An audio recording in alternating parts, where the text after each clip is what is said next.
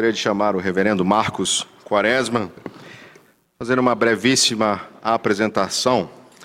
Uh, reverendo Marcos Quaresma é de Brasília é, e casado com Euciane e tem quatro filhas: Mariana, Isabela, Eloá e Heloísa. E reverendo Marcos Quaresma também já era conhecido nosso porque antes de termos a, o desdobramento do nosso presbitério em três, ele fazia parte do nosso mesmo presbitério. E ele também está, é, está terminando a, a plantação de uma igreja, organização de uma igreja que começou há seis anos, onde agora tem a primeira igreja presbiteriana de Bom Jesus, no Piauí. Então, um plantador de igreja também e alguém que está bem envolvido na obra do Senhor. Nós queremos desejar que o Senhor abençoe na palavra que será pregada e que o Senhor também agora lhe abençoe na exposição das Escrituras. Vamos orar. Senhor Deus, queremos agradecer pela presença aqui do reverendo Marcos Quaresma. Que o Senhor o abençoe na exposição da tua palavra, com a fidelidade às Escrituras, Senhor. Que o teu evangelho seja proclamado e o nome de Cristo exaltado. Em nome do teu filho amado Jesus que oramos. Amém.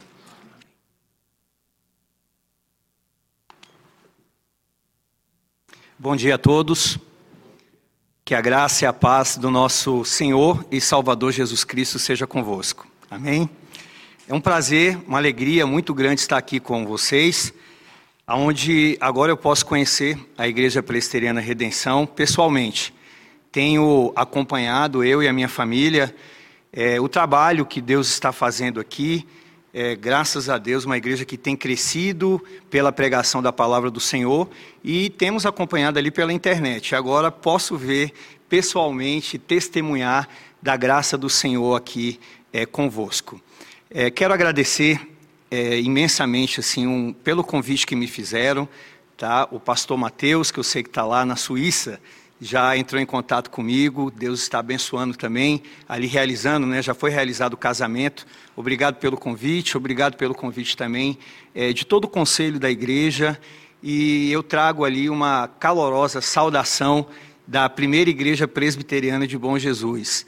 Quando vocês quiserem nos visitar, passando ali para aquela terrinha quente, mais abençoada, bem acolhedora, sejam bem-vindos ali na igreja presbiteriana. Amém, igreja? É, por gentileza, abram a palavra do Senhor no livro de Atos, no capítulo 15. Atos dos Apóstolos, capítulo de número 15, um texto extremamente relevante importante dentro da narrativa desse livro. Acompanhe comigo a leitura dos cinco primeiros versículos. Alguns indivíduos que desceram da Judéia ensinavam aos irmãos: Se não vos circuncidardes, segundo o costume de Moisés, não podeis ser salvos. Tendo havido da parte de Paulo e Barnabé contenda e não pequena discussão com eles, resolveram que esses dois e alguns outros dentre eles subissem a Jerusalém, aos apóstolos e presbíteros, com respeito a esta questão. Enviados, pois, e até certo ponto acompanhados pela igreja, atravessaram as províncias da Fenícia e Samaria e, narrando a conversão dos gentios, causaram grande alegria a todos os irmãos. Tendo eles chegado a Jerusalém, foram bem recebidos pela igreja, pelos apóstolos e pelos presbíteros, e relataram tudo o que Deus fizera com eles. E surgiram-se, entretanto, alguns da seita dos fariseus que haviam crido, dizendo: É necessário circuncidá-los e determinar-lhes que observem a lei de Moisés. Deixa eu orar mais uma vez. Querido Deus, por amor, Senhor, ao teu filho, o nosso Senhor, o nosso mediador, o cabeça dessa igreja, o sacerdote, o profeta, o rei, aquele que vive e reina para todo sempre, para que o nome dele seja exaltado aqui neste culto, Senhor, no dia do Senhor. Usa-me, Deus, como instrumento em tuas mãos. Senhor, eu sou agente externo, Pai, mas não adianta nada eu falar e simplesmente encher a mente dos meus irmãos de informações se essa palavra não for aplicada pelo Senhor, internalizada em nossos corações. Se não for uma palavra, Senhor Deus, que passe da mente, mas que desça aos nossos corações e faça com que nós venhamos vibrar diante desse Deus maravilhoso. Espírito Santo, eu confesso aquilo que eu tenho falado ao Senhor em minhas orações. Nada posso fazer sem o Senhor, Deus. Nada posso fazer sem o Senhor. Usa-me, Deus querido. Abra o entendimento dos meus irmãos para a glória do nosso Senhor. Amém. Meus irmãos, como uma pessoa pode ser salva? Como que nós podemos ser salvos? Como que ocorre esta salvação? O que é necessário? Será que é Cristo mais alguma coisa? Será que é alguma coisa que o Senhor fez, mais algo também que nós fazemos? É um sinergismo ou é um monergismo? Ou é uma ação única da parte do nosso Senhor? Como é a salvação? Isaiah Sproul, no seu livro Salvos do Quê? Ele diz que numa certa ocasião, dentro de um campus universitário, ele foi abordado por um cavalheiro que chegou para ele, provavelmente evangelizando, e perguntou: o Senhor é salvo? Ele parou um pouco, pensou e respondeu, fazendo uma outra pergunta: salvo do quê? E aquela pergunta que ele fez constrangeu aquele homem, porque ele não estava preparado para aquele tipo de resposta. Pois na verdade o que ele vivia e o que é, o que a maioria dos evangélicos às vezes vivenciam é aquilo que nós chamamos de verborragia que são palavras e palavras e palavras que saem dos nossos lábios, mas que não são conectadas com a nossa mente. Muitas das vezes nós nos acostumamos, como disse o reverendo Heber Carlos, a papagaiar. Nós falamos coisas que outras pessoas falam, mas não sabemos de fato o que significa aquilo. Nós falamos jargões religiosos. Então, através disso, o reverendo pega então e faz uma pesquisa e chega a uma conclusão através de três pontos. Ele diz: Nós somos salvos de Deus, por Deus e para Deus. Somos salvos de Deus, em qual sentido? A Bíblia mostra um Deus que é amor, mas a Bíblia mostra também um Deus que é um fogo que consome. Dura coisa é o homem cair na mão desse Deus vivo. Deus é amor, Deus é justiça. Tudo isso faz parte dos seus atributos. Todos os atributos fazem parte do seu ser, revelam quem ele é. Mas esse Deus é um Deus que se ira contra o pecado, que não aceita o pecado, que não tolera o pecado de maneira nenhuma. Ele não usa de condescendência para com os nossos pecados, de maneira tal que ele, ao perdoar-nos, não foi como um passo de mágica, ou simplesmente com uma palavra, eu te perdoo, vá agora em paz. Não foi assim. Custou a vida do seu filho. O seu filho morreu naquela cruz, de maneira que mostra que Deus leva muito a sério a sua santidade. Somos salvos de Deus no sentido de que a ira de Deus poderia cair sobre nós. A ira de Deus poderia ter caído sobre nós, mas caiu sobre o seu filho, judicialmente. Por isso que a Bíblia fala que nós devemos aguardar o nosso Senhor, que nos livra da ira vindoura. De maneira, senhoras e senhores, que a pior coisa que deve acontecer, ou que vai acontecer, para o pecador, para o impenitente, para o réprobo, vai ser após a sua morte ele dar de cara com esse Deus, que não é seu amigo, mas é o seu inimigo. É aquele que tem poder tanto para tocar no seu corpo, como para também tocar na sua alma e enviá-lo justamente para o inferno. Somos salvos de Deus, da ira dele. Mas somos salvos também por Deus. A salvação vem dele. A salvação não é algo que nós arquitetamos, que nós projetamos, que nós fizemos. Mas a salvação é uma obra do Senhor. Desde Gênesis 3,15 nós percebemos isso.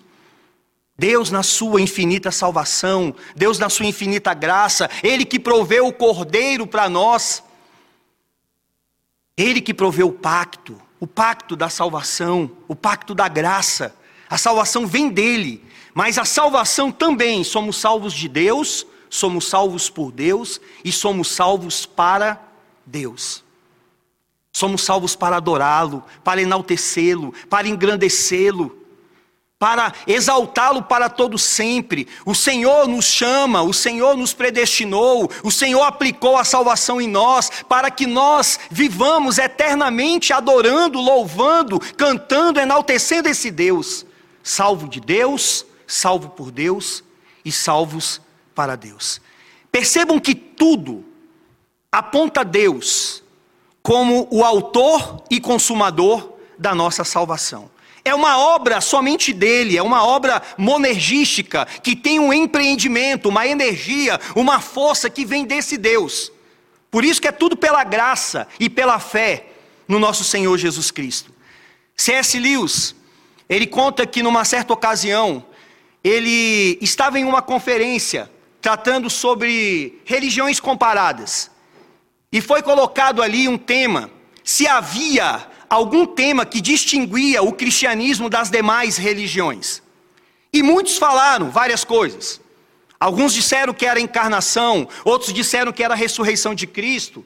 E de fato, todas essas coisas são singulares ao cristianismo, mas existe uma ponta delas defeituosa, deturpada em outras religiões que tentam imitar.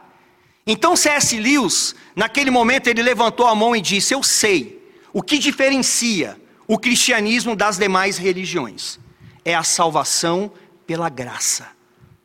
Somente o cristianismo ensina a salvação pela graça. E somente o cristianismo, digo eu, somente o cristianismo dentro da sua vertente reformada. Pois a maioria das outras religiões, ainda que cristãs, sempre colocam alguma participação do homem.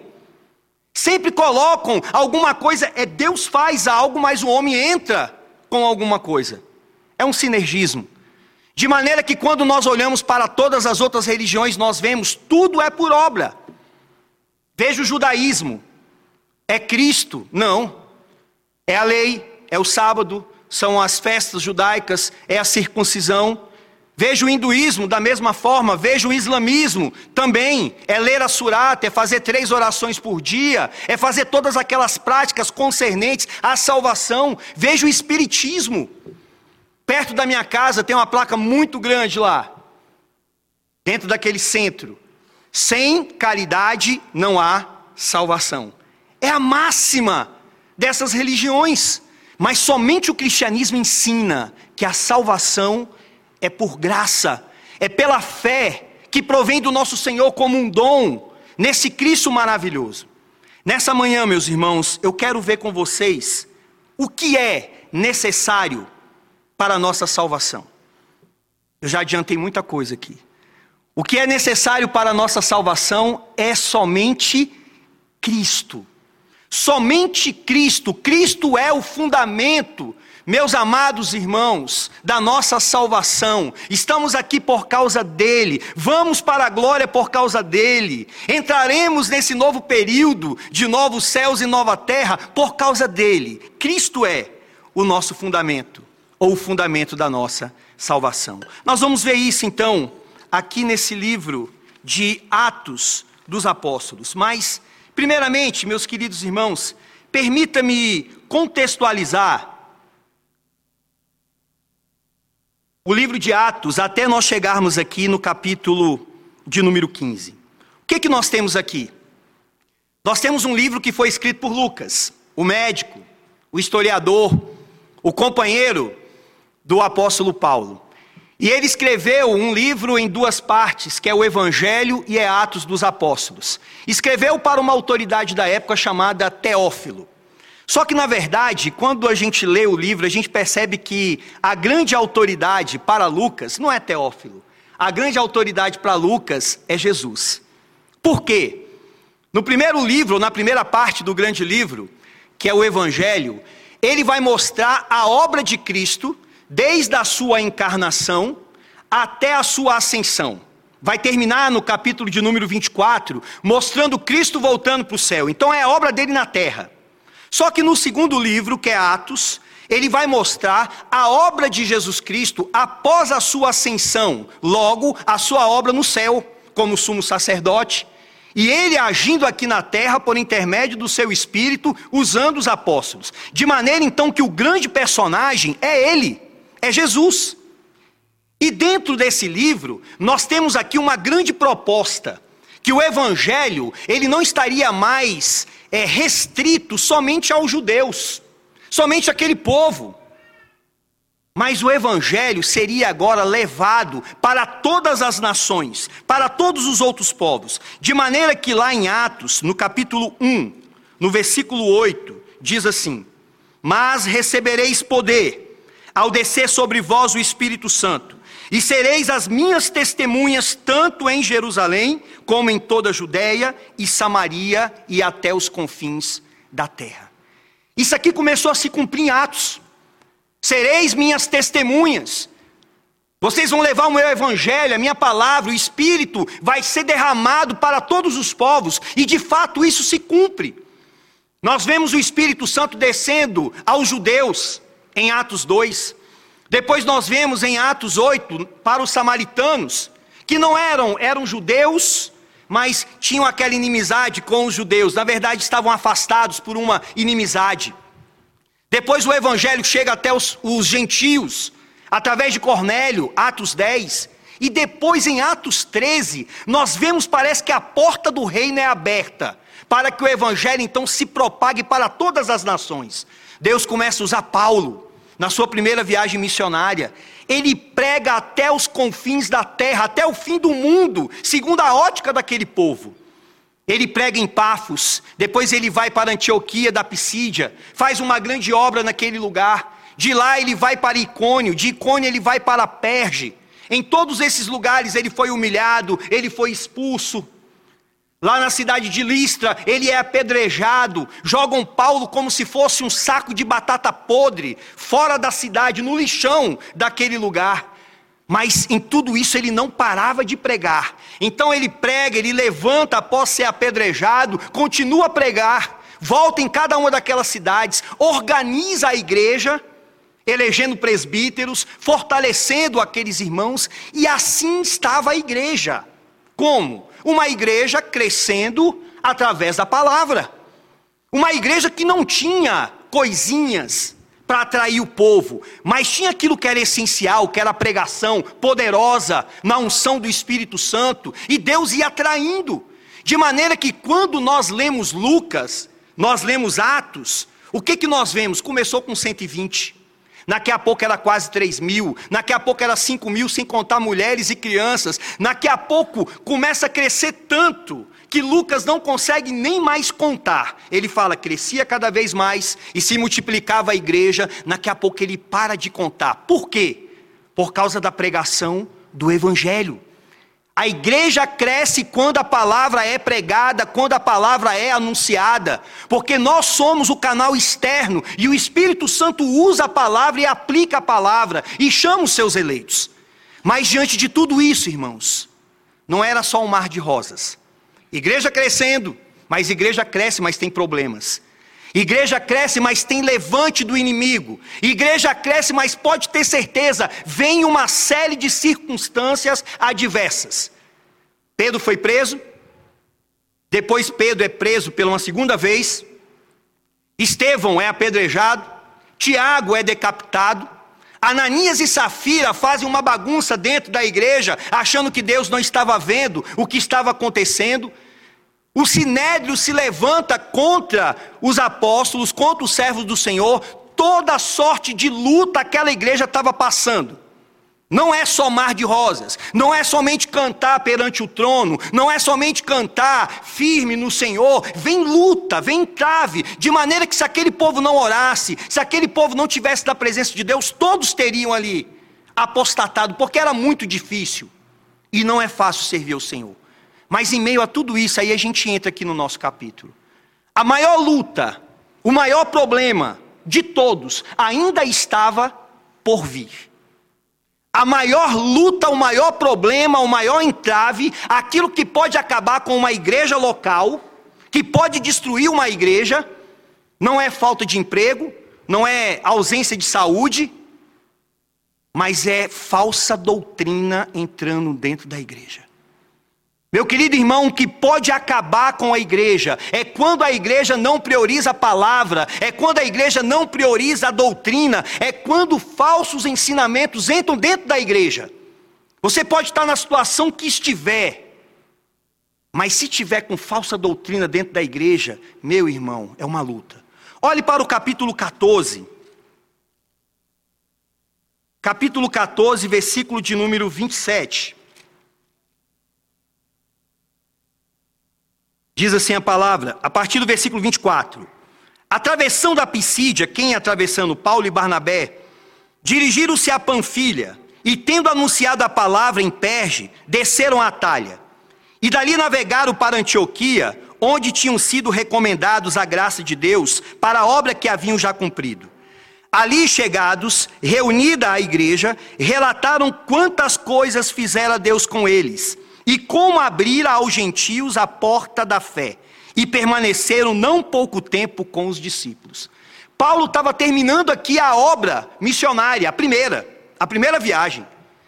Saiu de Antioquia, foi para Icônio, de Icônio ele vai para Listra, de Listra ele vai para Derbe, depois volta em todas essas cidades, várias pessoas se convertendo, Deus levando a sua palavra para os gentios, para as outras nações. E agora Paulo, fazendo um retrospecto da sua vida, apanhou, foi apedrejado, quase morreu, mas agora ele volta para a sede da sua igreja, que era em Antioquia, igreja essa que enviou ele para fazer a obra missionária. Agora ele volta contando quantas coisas maravilhosas Deus tinha feito, quantas pessoas o Senhor havia chamado, e chegando ele lá, junto com Barnabé, em Antioquia, aí acontece um grande problema. O verso 1 do capítulo 15 diz: Alguns discípulos que desceram da Judéia ensinavam aos irmãos: se não vos circuncidardes, segundo o costume de Moisés, não podeis ser salvos. Imagine, o homem de Deus chegando, contando aquilo que ele tinha visto. Ele viu o Evangelho, ele viu o Espírito Santo chegando aos gentios. E quando ele chega lá, alguns irmãos judeus que vieram lá da sede, a sede até então era Jerusalém. A igreja ainda estava seguindo os moldes da antiga aliança. Estava lá em Jerusalém Tiago, Pedro, João. Vieram alguns irmãos que não vieram amando da igreja, mas por conta própria. E chegaram ali dizendo: não é só Cristo. Se vocês não circuncidarem, se vocês não observarem a lei de Moisés, de Moisés vocês não serão salvos. Já pensou, meu irmão? O que eles estavam dizendo aqui é que Cristo somente não salva, que você não precisa só de Cristo, mas é Cristo mais alguma coisa, é Cristo mais a circuncisão, é Cristo mais a lei de Moisés, é Cristo mais o sábado. Cristo só não é o fundamento da salvação. John MacArthur diz aqui sobre esses homens que desceram da Judéia, que na verdade eles não estavam contestando a entrada dos gentios para se tornarem cristãos. O questionamento deles era o seguinte: eles já sabiam, era sabido entre eles que o Espírito Santo havia se revelado àquele povo. O questionamento era: mas como é que eles vão ser salvos? Como é? E para eles então a operação era o seguinte: olha, primeiro você tem que se tornar um judeu. Você tem que se tornar um prosélito. Você tem que se converter ao judaísmo. Aí depois vem Cristo.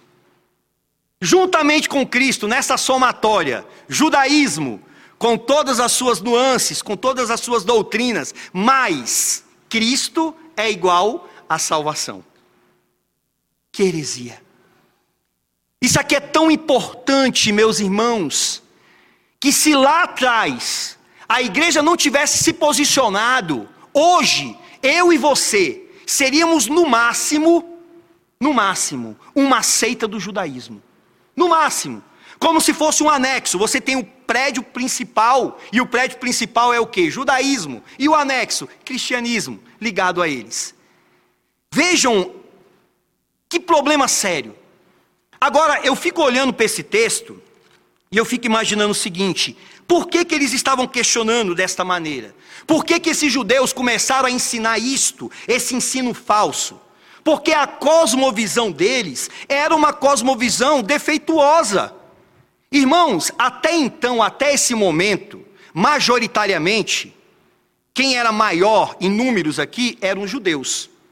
Os gentios ainda estavam chegando. Daqui a pouco, nos próximos capítulos, nós vamos ver, e depois você lendo na sua casa, que os gentios vão se tornar a maioria. Mas até então, quem era a maioria eram os judeus. E não é um passe de mágica uma pessoa se converter hoje e hoje mesmo ele largar tudo que está na sua mente. Não é assim. Eles cresceram aprendendo que tinham que circuncidar. Eles cresceram aprendendo que tinham que guardar a lei de Moisés. Eles cresceram, meus irmãos, dentro daquela linha veterotestamentária. E ninguém, ao se converter, tira tudo de uma hora para outra. Assim também é conosco. Você não se converte hoje e hoje mesmo você se torna extremamente consistente na sua teologia, não. São coisas que vêm, meu irmão. A nossa cosmovisão é influenciada pela nossa família, pelos nossos estudos, é influenciada pela sociedade, é influenciada pela própria igreja. Pode ser que outras igrejas no qual nós viemos tinham um conceito equivocado. Então, para tirar, não é de uma hora para outra. E aqui no caso estava acontecendo isso com esses judeus. Eles não entendiam a circuncisão que eles estão requerendo aqui como um precedente, como algo para ser salvo. Segundo o costume de Moisés, se não circuncidades, não podeis ser salvo. Era importante dentro da Bíblia. Você olha o Antigo Testamento, o que é a circuncisão? Era um rito de um sacramento que tinha lá no Antigo Testamento, que no Novo Testamento corresponde ao batismo era um sinal visível de uma marca invisível.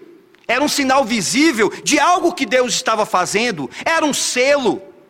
Tinha a ver com o pacto que Deus havia feito com Abraão, um pacto que era perpétuo. Então, imagine se coloque no lugar do judeu. Ele entendia bem, isso é importante. É a mesma coisa de uma pessoa desdenhar do batismo para você, falar que seus filhos não podem ser batizados, falar que o batismo não é um meio de graça a gente fica ali mordido com essa situação, e assim também era no caso deles. Só que o que eles não observaram é que em nenhum momento, em nenhum momento da escritura, Deus falou que os sacramentos eles eram salvíficos. Deus nunca ensinou isso. Nunca foi falado nas escrituras que o sacramento, da, seja da circuncisão, seja da Páscoa, correspondentes no Novo Testamento, do batismo e da Santa Ceia, eles não são regeneradores, não são justificadores, como infelizmente a Igreja Romana até hoje ensina. Até hoje ensina, tem esse conceito que o, o, batismo ou que a Santa Ceia, como eles utilizam o termo, é ex opera operato, ou seja, ele tem um valor eficaz em si mesmo. É quase como que uma mágica, uma coisa mística, que quem participa é salvo por aquilo de maneira nenhuma. Circuncisão não salva, a Páscoa não salvava, o rito em si, a ceia também não salva, e nem muito menos o batismo, ainda que tudo é importante, ainda que tudo faz parte, como um sinal, como um selo, como um meio de graça. Mas eles estavam equivocados. Esse problema era tão sério, meus irmãos, que para nós entendermos o que estava acontecendo aqui, vamos ler lá no capítulo de número 2. Capítulo 2 de Gálatas, capítulo 1. Abra em Gálatas, só para você ver o que, que, estava acontecendo aqui. E por que, que eu remeto a Gálatas? Abra Gálatas 1. Porque o pano de fundo da escrita desta carta pelo apóstolo Paulo aos Gálatas foi essa controvérsia do capítulo 15. Essas igrejas, que na verdade são as igrejas da Galácia, uma região daquela época, que não era só uma, foram justamente as igrejas que Paulo plantou e aonde agora estava tendo esses problemas. Olhe para o capítulo de número 1, versículo de número 6 de Gálatas. Paulo diz assim: Admira-me que estejais passando tão depressa daquele que vos chamou na graça de Cristo para outro evangelho, o qual não é outro, Senão que há alguns que vos perturbam, vejam, esses que estavam descendo de Jerusalém, estavam perturbando, e querem perverter o evangelho de Cristo. Mas ainda que nós mesmos, ou um anjo vindo do céu, vos pregue evangelho que vai além do que vos temos pregado, que seja anátema. Paulo está dizendo, meus irmãos, eu estou admirado, consternado, perplexo. Vocês começaram na graça, e agora vocês estão passando para um outro evangelho que não é outro. Na verdade, Paulo está dizendo aqui que eles estão passando para um evangelho heterodoxo, falso, espúrio, que não é legítimo. É o evangelho que não fica só com Cristo, mas coloca mais alguma coisa fora Cristo. E ele diz que pode descer até um anjo anunciando um evangelho diferente, que se isto acontecer, que seja maldito, anátema, não tem o aval do Senhor. Agora olhem lá para o capítulo de número 5 de Gálatas. Capítulo 5, a partir do verso 1. Para a liberdade foi que Cristo nos libertou. Permanecei, pois, firmes, e não vos submetais de novo a julgo da escravidão. Eu, Paulo, vos digo que se vos deixar de circuncidar, Cristo de nada vos aproveitará. De novo, testifico a todo homem que se deixa circuncidar, que está obrigado a guardar toda a lei. De Cristo vos desligaste, vós que procurais justificar-vos na lei, da graça caíste. Porque nós, pelo Espírito, aguardamos a esperança da justiça que provém da fé. Porque em Cristo Jesus, nem a circuncisão, nem a incircuncisão tem valor algum, mas a fé que atua pelo amor. Vós correis bem, que vos impediu de continuar desobedecerdes a verdade. Esta persuasão não vem daquele que vos chama, um pouco de fermento leveda toda a massa. Confio de vós no Senhor, que não alimentareis nenhum outro sentimento, mas aquele que vos perturba, seja ele quem for, sofrerá condenação. Olha a palavra de Paulo. Quem for que estiver trazendo o ensino errôneo, o ensino falso, sofrerá a condenação do Senhor no tempo oportuno. Olhe para o capítulo 2, versículo de número 11.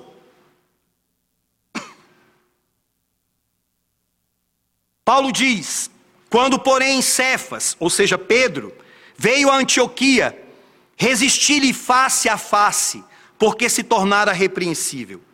Com efeito, antes de chegarem alguns da parte de Tiago, comia com gentios. Quando, porém, chegaram, afastou-se e por fim veio apartar-se, temendo da circuncisão. E também os demais judeus dissimularam com ele, a ponto do próprio Barnabé ter se deixado levar pela dissimulação deles. Quando, porém, vi que não procediam corretamente segundo a verdade do Evangelho, disse a Cefas na presença de todos: Se sendo tu, judeu, vive como gentio e, nem, e não como judeu, porque obrigas os gentios a viverem como judeus. Veja a seriedade desse tema. O assunto foi tão importante que até a liderança da igreja incorreu em pecado. Veja que Paulo chama a atenção de Pedro, porque Pedro estava sendo dissimulado, Pedro estava sendo duas caras. Pedro, quando estava com os gentios, comia com os gentios, porque os gentios não tinham aquela dieta conforme os judeus, comia numa boa, banqueteava com eles, mas quando chegava os judeus lá da sede de Jerusalém, enviado de Tiago, o que, que ele fazia? Largava os gentios e corria para os judeus dissimulado. Agora, o que me estranha, meus queridos irmãos, é ao mesmo tempo não. É que homens de Deus, homens sérios, podem errar, podem presenciar uma série de coisas e podem cair em equívocos. Vejam que a própria liderança incorreu aqui nesse pecado. O que me chama a atenção é que Pedro viu a obra do Senhor.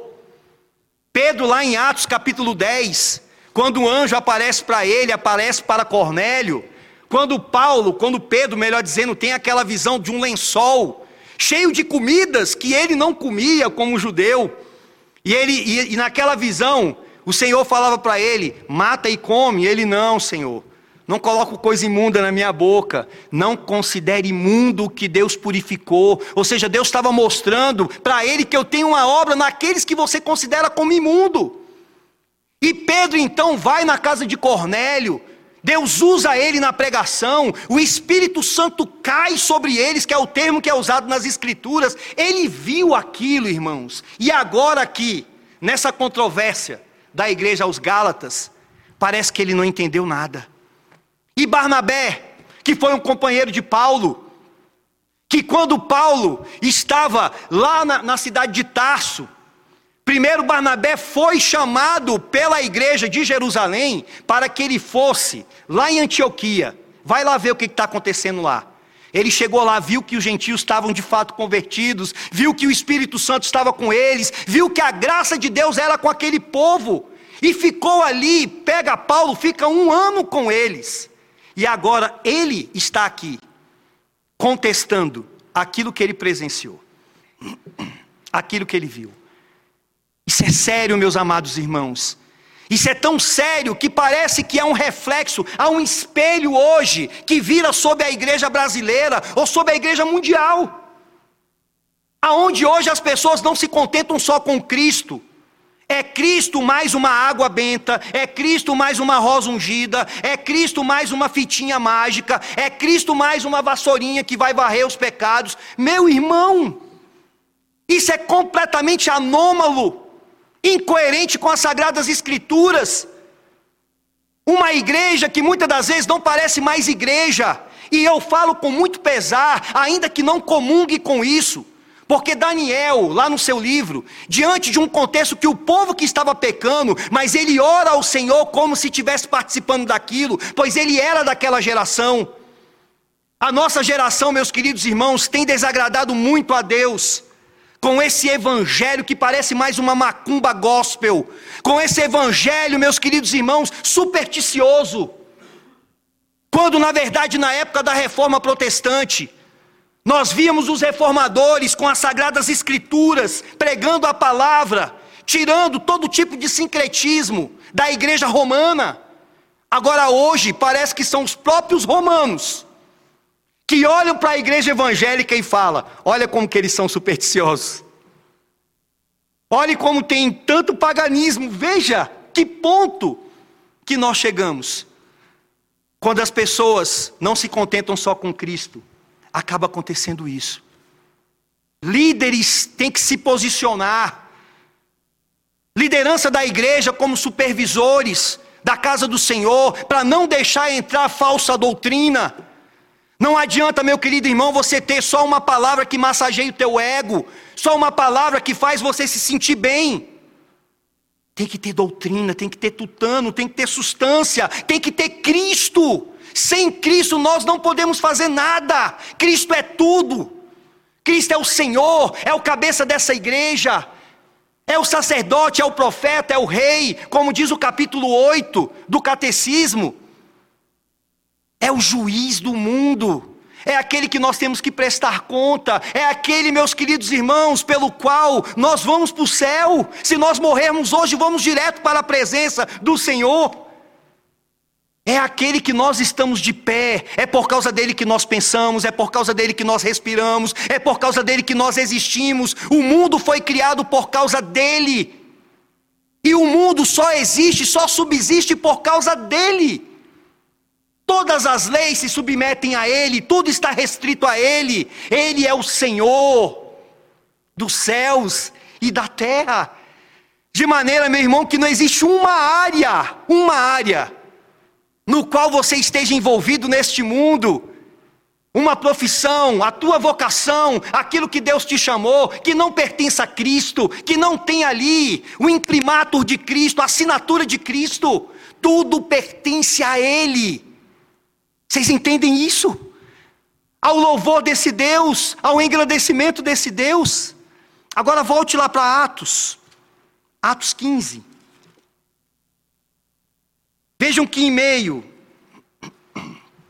a essa situação, diz o verso 2, Atos 15, verso 2: após esse povo ter chegado, tendo havido da parte de Paulo e Barnabé contenda e não pequena discussão com eles, resolveram que esses dois e alguns outros dentre eles subissem a Jerusalém, aos apóstolos e presbíteros, com respeito a esta questão. Paulo não aceitou, Barnabé não aceitou o que aqueles irmãos estavam falando. Diz aqui o texto: tendo havido entre eles contenda e não pequena discussão. Eu aprendo aqui, meu irmão, que tem coisas que a gente que são de só menos importância que a gente pode abrir mão. Mas doutrina não tem como não. Essa questão soteriológica do nosso Senhor, de maneira nenhuma. Houve uma contenda, houve uma discussão ferrenha. Eles não entraram como muitos têm feito hoje. Quando eu cheguei lá em Bom Jesus, no Piauí, fui convidado por um determinado, uma determinada pessoa a começar a ter comunhão, no sentido de estar pregando na igreja católica, a igreja católica, os, o padre de lá está pregando na nossa igreja. Eu falei, de maneira nenhuma, meu irmão, de maneira nenhuma. Não tem como a gente unir, é incompatível. É uma igreja que se apostatou, que tem que voltar atrás disso. Não dá para ter ecumenismo, de maneira que o tanto de jovens que tem aqui, pessoas que Deus pode estar chamando para o ministério ou não, nós não podemos titubear com a doutrina cristã. Algumas coisas abrem mão, outra coisa, meu irmão, eu discuto, outra coisa eu não aceito. Por quê? São coisas que dizem respeito à vida eterna. São coisas preciosíssimas, é uma, é, um, é, um, é uma, uma joia raríssima. É mais ou menos como a rainha da Escócia. Numa certa feita, ela falaram sobre ela dizendo que algumas coisas ela pode compartilhar, algumas joias, Algumas coisas ela pode até emprestar, mas tem outras coisas que é tão importante, meu irmão, que é insubstituível, que é inegociável, que é a sua coroa. Então são coisas tão importantes que aquilo ali eu não abro mão. E aí, continuando o texto, o texto diz: Enviados, pois, ou seja, eles agora estão indo lá para Jerusalém. Enviados, pois, e até certo ponto, acompanhados pela igreja atravessaram as províncias da Fenícia e Samaria e, narrando a conversão dos gentios, causaram grande alegria a todos os irmãos. Tendo eles chegado a Jerusalém, foram bem recebidos pela igreja, pelos apóstolos e pelos presbíteros e relataram tudo o que Deus fizera com eles. No meio disso, contando a obra do Senhor, e surgiram-se, entretanto, alguns da seita dos fariseus que haviam crido, dizendo: É necessário circuncidá-los e determinar-lhes que observem a lei de Moisés. Vejam isso aqui como que acontece na nossa igreja. Um conselho. Conselho reunido de quê? Apóstolos e presbíteros, como diz aí no versículo de número 4. Os apóstolos não existem mais. Não adianta as pessoas tentarem reerguer aquilo que não faz mais parte dentro da revelação progressiva de Deus. Eles são ali o fundamento, a coluna da, das Sagradas Escrituras no que diz respeito ao ensinamento vindo da parte deles. Nós olhamos Atos dos Apóstolos, nós vemos que é passado o bastão para os presbíteros. Então está tendo um conselho. E aqui eles começam a tratar. Aí surge esses homens dizendo: é necessário que eles circuncidem. Olhe para o versículo de número 11. À noite eu vou comentar mais o restante do versículo. Versículo 11, então, é a conclusão dessa parte doutrinária. O que que o concílio disse? Mas cremos que fomos salvos pela graça do nosso Senhor, assim também como aqueles o foram. Qual é a conclusão? Cremos que fomos salvos pela graça Assim também como eles, eles quem? Os judeus. Foram também salvos pela graça. O que, que nós aprendemos, irmãos, de tudo isso? Jesus é o fundamento da nossa salvação.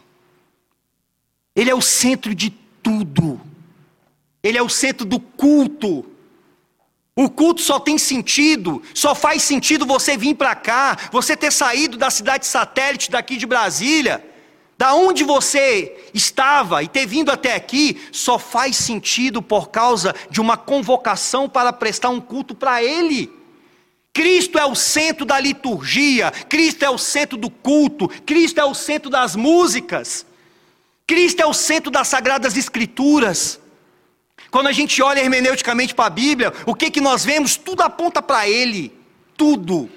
O Antigo Testamento prepara a vinda dele, o Novo Testamento mostra nos evangelhos a chegada dele, as cartas tratam sobre ensinos sobre ele, e o Apocalipse, que é o último livro, fala que ele é o começo e o fim, ele é o Alfa e o Ômega.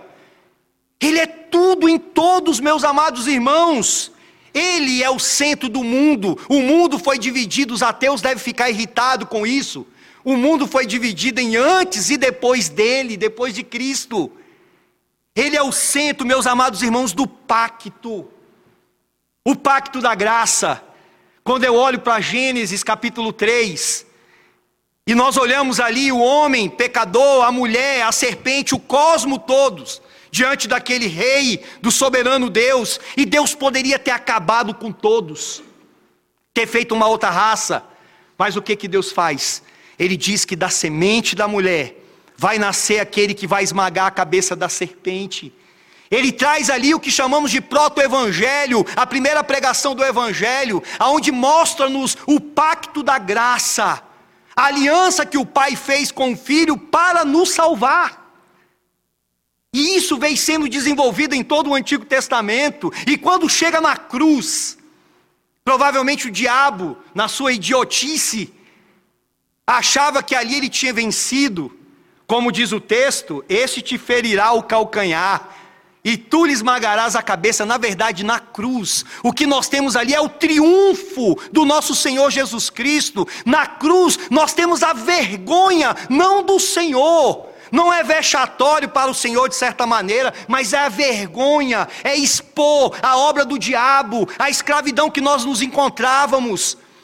Tudo isso, meu irmão, é só para mostrar que você não pode colocar nada mais que não seja Jesus Cristo, é só Cristo. Como capítulo 8, mais uma vez relembrando, capítulo 8 da confissão, vai dizer que Ele é o mediador, que Ele é o cabeça, que ele é o sacerdote, que ele é o profeta, que ele é o rei, que ele é o juiz, ele é tudo, meus irmãos, para nós. Louvado seja o nome do Senhor, ele é tudo para nós. Esse Jesus Cristo maravilhoso, esse Jesus Cristo soberano. Ontem lá em casa, ou, na, ou melhor, na, no lugar onde eu estava, na pensão, Deus foi me dando algumas coisas assim, eu meditando, e eu comecei a pensar o seguinte: Jesus, ele é o fim. Veja, o cristianismo, ele é teleológico. Quer dizer que tem um telos, tem um fim, tem um propósito. E, e quem é o fim? É Cristo. Cristo é o fim. É o fim do quê? Cristo é o fim do cumprimento de todas as profecias. Todas as profecias cumprem-se nele. Cristo é o fim e ao mesmo tempo o começo de um período escatológico lá no final, aonde haverá novos céus e nova terra, aonde nós vamos viver eternamente em um novo momento. E por causa de quem? Por causa dele. Cristo é o fim no que tange a ordem da salvação. O que é a ordem da salvação? Algo que é feito em nós. O Espírito Santo nos chamou, o Espírito Santo nos regenerou, o Espírito Santo nos proporcionou o arrependimento, a fé, consequentemente somos justificados por esta fé fomos adotados por causa dessa justificação, estamos sendo santificados e seremos glorificados. E o final de tudo é o que? É nós sermos parecidos com Ele, com Cristo. Veja, Ele é o fim. Ele é o fim também da ordem da salvação, que não é feito em nós, é feito por nós. Toda a obra da salvação, para a nossa salvação, tinha que ocorrer o nascimento, a morte, o cumprimento dele da lei ele tinha que morrer, ele tinha que ressuscitar, tinha que ter a ascensão, a glorificação, o envio do Espírito, e no final ele vai ter que voltar. Tudo aponta para ele. Ele é o fim, meus irmãos. Nessa minha meditação, eu pensando nisso, ele é o fim de uma vida vazia, sem sentido, de muitos. Uma vida impregnada do pecado, de escuridão, um vazio tremendo dentro do seu coração. Ele é o fim para isso acabar e se tornar uma nova história, uma nova vida, uma nova página na tua vida, na tua história. Cristo é tudo, meu irmão, você precisa dele.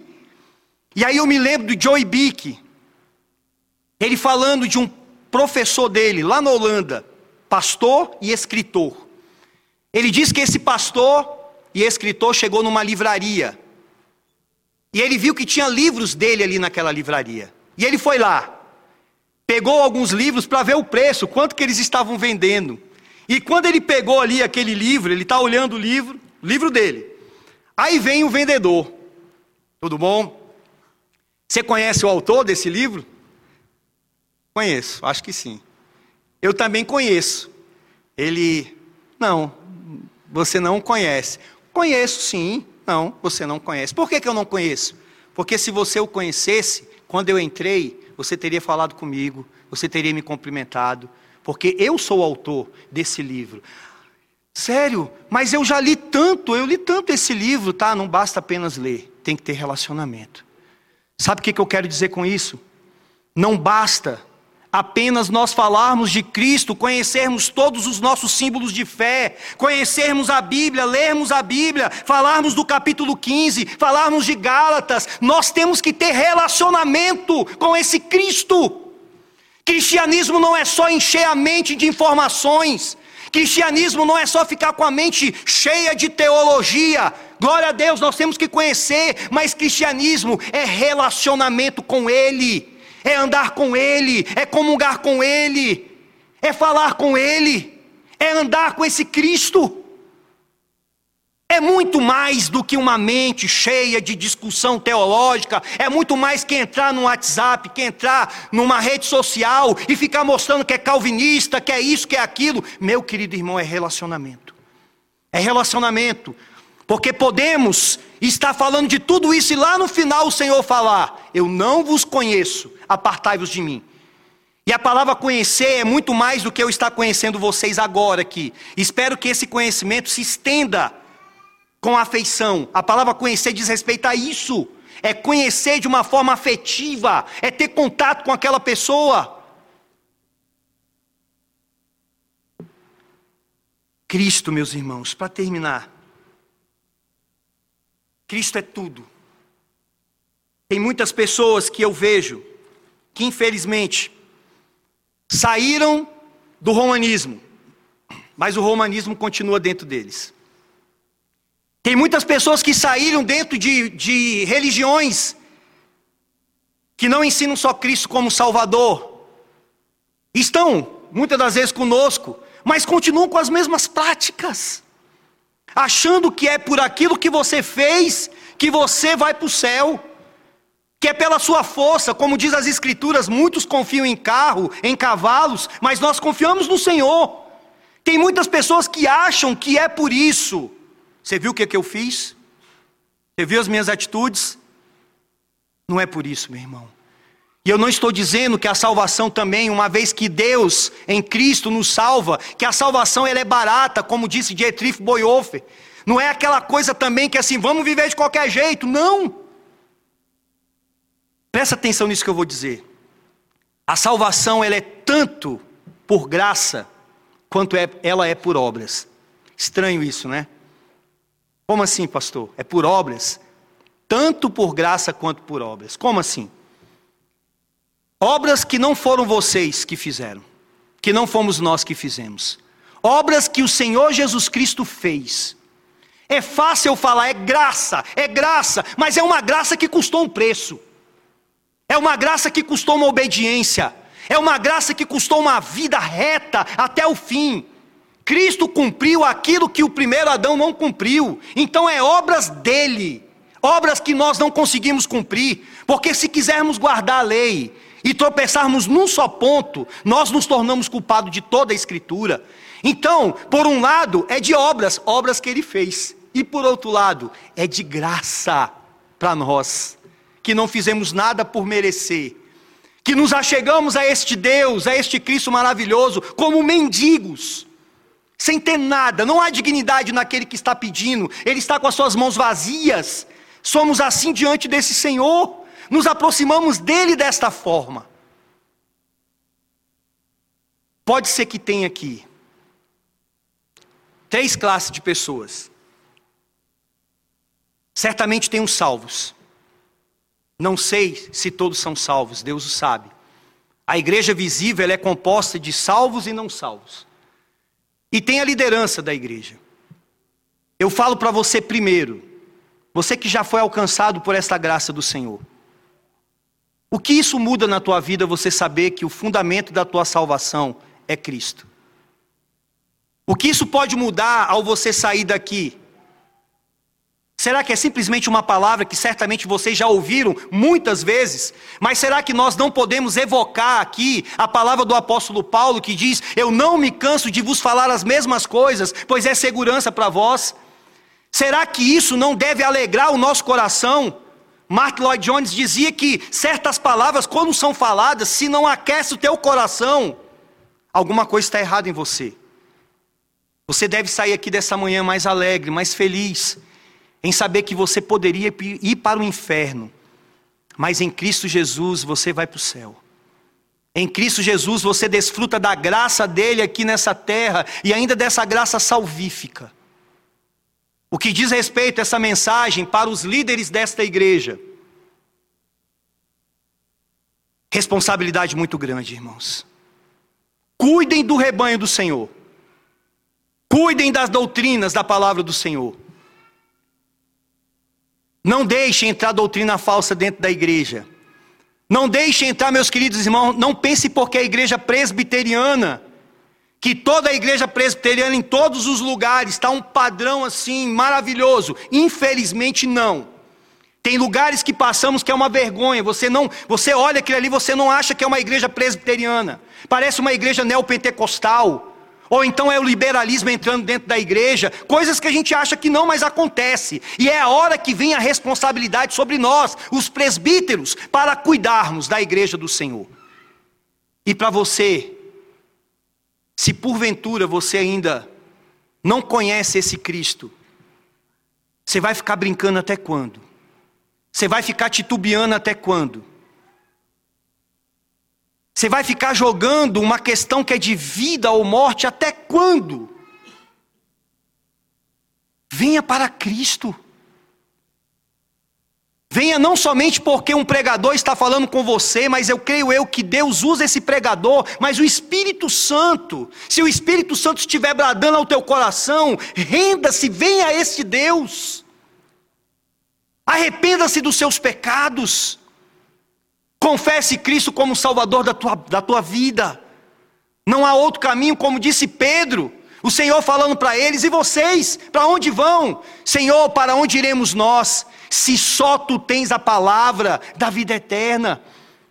Existe alguma coisa melhor? Existe alguma coisa mais essencial do que esse Cristo maravilhoso? Você não sabe se você estará vivo amanhã. Se arrependa hoje. Entregue sua vida a Cristo hoje. Feche seus olhos. Santo Deus, Obrigado, Senhor, por termos o Senhor como nosso Salvador, como nosso mediador, redentor.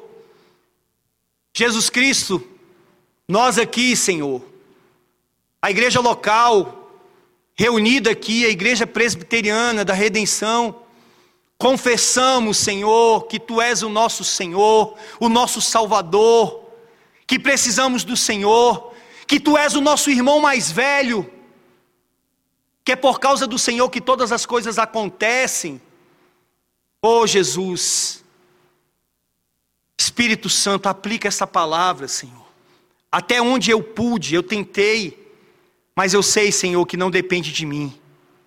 Esclareça esse tema aos meus irmãos. Deixe muito claro para eles, Senhor, como ficou claro para Paulo, como ficou claro para Barnabé, como ficou claro nas Sagradas Escrituras, como o Senhor mesmo diz: pela graça sois salvos, mediante a fé, e isso não vem de vós, é dom de Deus, para que ninguém se glorie, pois somos feituras tuas, Senhor, criados em Cristo Jesus para as boas obras. Obrigado, Jesus, que até a fé que nós temos é uma obra sua, é um dom do Senhor, foi conquistado, como diz lá Ezequiel, que o Senhor tiraria o coração de pedra e colocaria o coração de carne. Logo, o, o profeta estava dizendo que a obra tua, Jesus Cristo, era tirar a incredulidade do nosso coração e colocar fé. Obrigado, Senhor. Fortaleça esta igreja, Deus. Abençoe cada vez mais essa igreja. Abençoe o pastor, abençoe os pastores, os presbíteros, os diáconos, os meus irmãos. Abençoe também lá a igreja presbiteriana e Bom Jesus, aonde provavelmente a tua palavra também está sendo pregada. Seja conosco, Deus, em Cristo Jesus. Amém. Meus irmãos, fiquem de pé por gentileza, vamos cantar.